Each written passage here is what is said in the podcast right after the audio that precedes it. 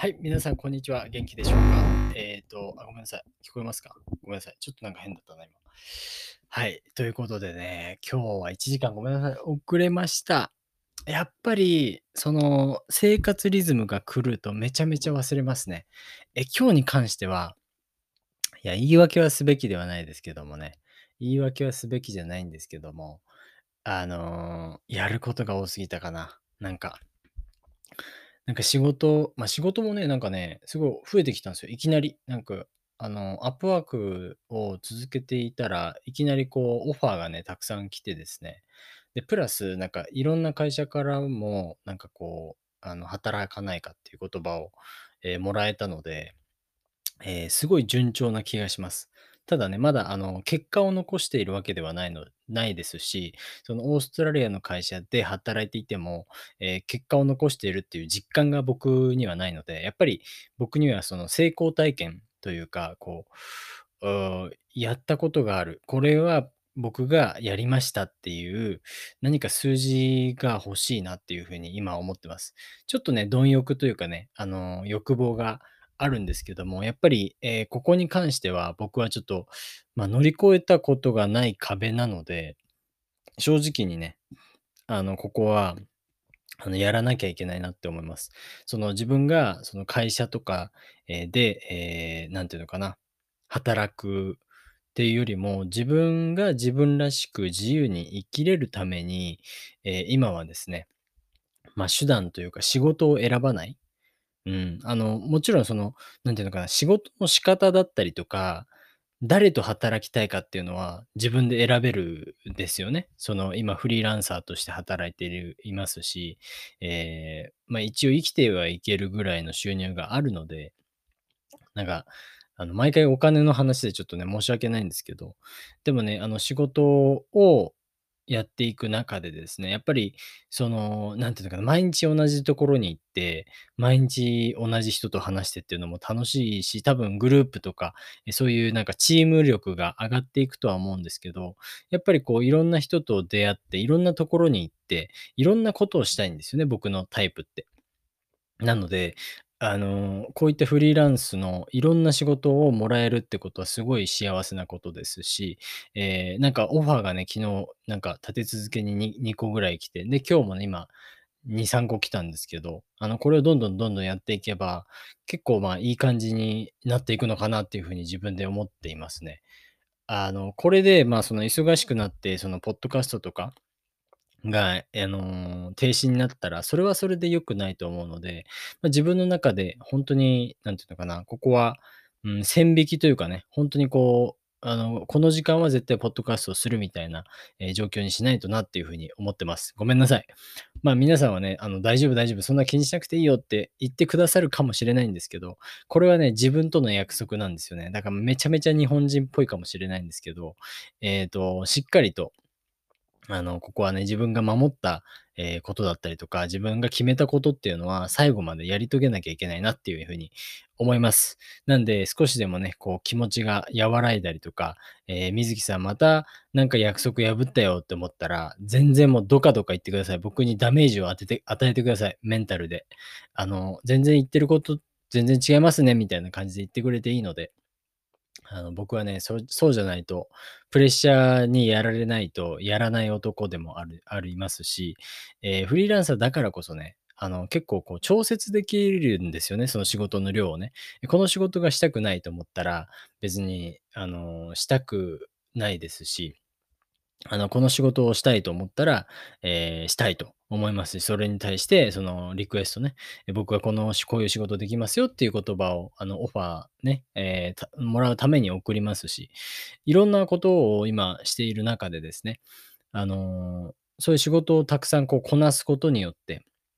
やっぱり仕事をもらえることがだんだん多くなってきたので、あの、ほんとに嬉しいことだなと思います。ええ、今日はね、別にそのフリーランサーだけの仕事ではだけではなく、なんかこう、あの、オーストラリアの仕事の、ええと、ま、何て言うのかな、そのしそのビジネスをもうちょっと大きく考えるために、え、そこの例えば新品で買うものって高いですよね。え、だからその、新品で買わなくてもいいように、こうレンタルビジネスだったりとかを、え、始めようかなっていう風に思ってまして。まあ、あの、ちょっとしたね、あの、何かを始めてみたいっていう気持ちが、あの、自分の中でやっぱりあるので、あの、そういった意味で今日ね、あの、警察まで行ってですね、あの、警察あんま好きじゃないんですけども、警察まで行って、あの、書類とかをもらってですね、すごい日本遅れてるんですけども、デジタルじゃないんですよね。紙をもあの、なんて紙をダウンロードできるんだけど、あの、絶対に警察署に行ってですね、あの、実際にまあ顔とかを見てもらって、あ、この人大丈夫みたいな多分判断をしてるんでしょうね、警察の人は。それで、あの、30分ぐらいですよ。5, 5枚ぐらいのページがあって、それを30分かけてね、説明してくれたんですけど、まあ、警察の人は、その担当の人はすごいいい人なんですけど、多分、その、やっぱり僕が信じれるか信じれる人じゃないのかっていうのを多分判断するために、えー、僕をそこに呼んで、わざわざね、30分間も説明したということです。もう正直、なんか、その紙に何が何を書いて何が必要じゃないのかっていうのを初めから、なんていうのかな、説明文みたいなの書いておけば別にその30分も無駄にならないとは思うんですけど、あの、警察の警察の、ま、プロセス日本のプロセスってすごい遅いので、あの、IT とかね、デジタルとかすごい苦手な、えーところなんですね、日本というのはね。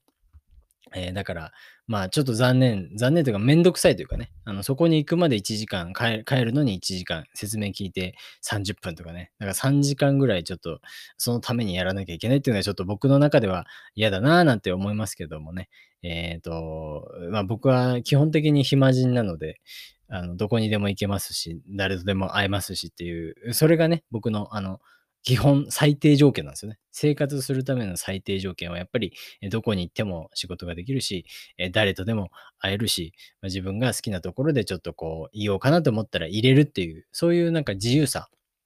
のために僕は今こうやって仕事を頑張ってますし、えー、そそれが叶える仕事を今自分で選んでるつもりです。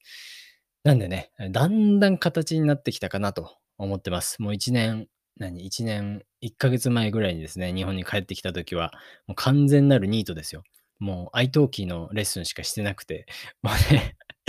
こせ去年の5月はマジでね、あの、iTalki120 レッスンぐらいしてましたからね。で、しかもその時の、その1クラス、1レッスンの、あの、授業料もすごい安くて、多分9ドルとか10ドルとか、11ドルとかにしてたんですよね。だからめちゃめちゃ安くて、で、それでしかも iTalki がコミッションを取るから、1時間に9ドルとかしかもらえなくて、あの、すごい辛かったですね。あの、すごい頑張ったんだけど、え、こんなしかもらえないんで、まあ、その、なんていうのかな、例えば10万円ね、1000ドルもらえたとして、あの、120レッスンもしてね、1000ドルもらえたとして、あの、まあ、それだったら、例えば東南アジアとか、南米とかアフリカとかだったら生活ができるんですけど、その時から日本に住みながら、これはちょっと厳しいなっていうふうに気づき始めてですね、これはまずいと思ったんですよ。で、僕が、あの、そう思い始めてから、ちょっとこれは生活を変えないとなと思って、もう本当に多分ね、コロナがなければ日本に帰ってこなかったし、あの、こういうマインドにもならなかったです。もうこういうマインドセット。その将来のために貯蓄しようとか、えー、自由のために仕事をしようとかっていうのを、まあ本当は考えなきゃいけないけど、多分避けてた自分がいるのかな。多分ね。で、やっぱり、えー、ていうのかな、旅とか旅行とかして、まあ、うん、そういうので、まあ、なんていうのかな、現実逃避ではないんですけどね、自分がやりたいことを優先した結果、やっぱ海外に行ってたから、あの、仕事もね、ろくにせずに行ってたんですけど、なんとかなるやっていう気持ちだったんですよね。でも、今はどっちかというと、なん、とかしてやるっていう気持ちになってますね。あの、運命は、あの、決められているっていう考えよりも、運命はもう自分で決めてやるっていうような強い意志を持って、今は、あの、なんていうのかな、日々を生きているような気がして、まあ、それだとやっぱりちょっとモチベーションも上がりますし、何かを始めたいっていう気持ちもあるから、やっぱりこう、なんていうのかな、頑張ろうっていう気持ちになるんですよね。でもまあもちろんその、何、瞑想もね、あの、すごい最近になって始めてですね、朝と夜はちゃんと瞑想するようにしているんですよね。だから、まあ、生活リズムとしてはすごいバランスが良くなってきたかな。その、やっぱ瞑想ありきで、体の、なんていうの、心のメンテナンスをしながら、えっ、ー、と、まあ、貪欲にあの、がっつり頑張って仕事をするっていうのがね、えー僕のスタイルになりつつあるので、あの、これはね、正直頑張りたいと思います。ただですね、あの、こうやって1時間も、1時間だけしか遅れてないんですけど、こうやってね、忘れるレコ、レコーディングを忘れるっていうのは良くないので、あの、これから気をつけます。ということで皆さんありがとうございました。チャオ